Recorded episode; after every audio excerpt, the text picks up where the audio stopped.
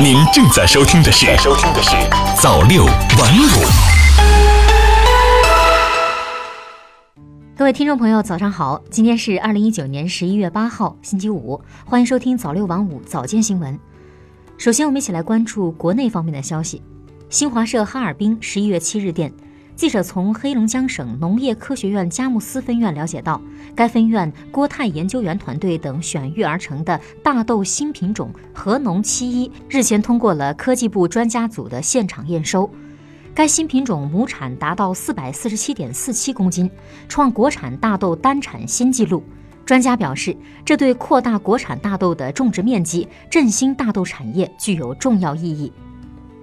中新社北京十一月七日电。中国国家药品监督管理局七号发布消息称，百奥泰生物制药股份有限公司研制的阿达木单抗注射液商品名为格乐利，上市注册申请近日获批。该药是中国获批的首个阿达木单抗生物类似药，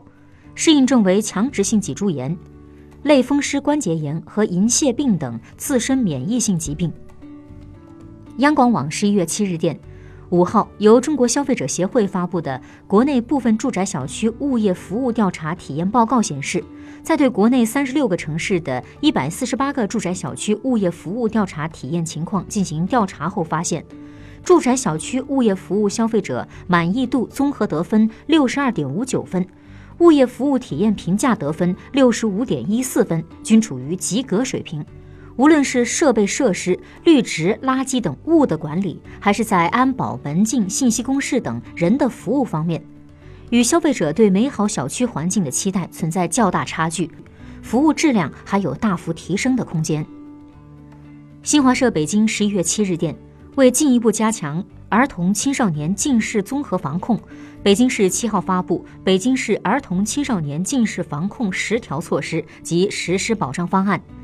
措施对学生使用电子产品进行了严格控制，其中包括学生个人手机、平板电脑等电子产品严禁带入课堂，带入学校的要进行统一保管。教师使用电子屏幕开展教学时长累计不得超过教学总时长的百分之三十。严禁八岁以下低幼年龄儿童玩电子游戏，孩子每天使用电子屏幕时间不得超过一小时。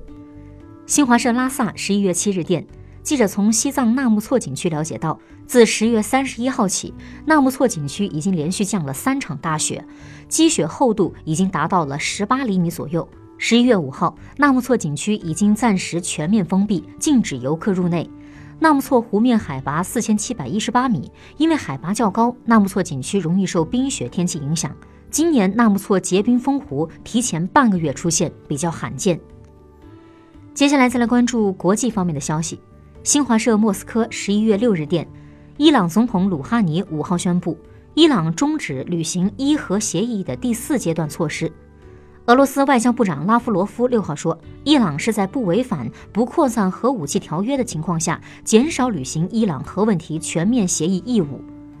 伊方所有行动都得到国际原子能机构核查，这些行动没有违反不扩散核武器条约和附加议定书。他指出。根据联合国安理会决议，伊朗履行伊核协议义务属自愿行为。伊朗是否履行该义务，取决于其他国家是否履行自身相应义务。新华社华盛顿十一月六日电，一九七二年美国阿波罗飞船最后一次登月后，封存了部分月壤和月岩样本，供未来研究。五号，美国航天局科学家在时隔四十多年后首次打开其中一份样本。美航天局阿波罗下一代样品分析项目科学家萨拉诺布尔说：“如今能够进行一些阿波罗项目年代根本无法实现的测量，对这些样本进行分析，将最大化阿波罗样本的科学价值，为未来探月项目做准备。”新华社柏林十一月六日电，德国古人类学家六号在德国蒂宾根大学召开新闻发布会，展示新发现的类人猿化石。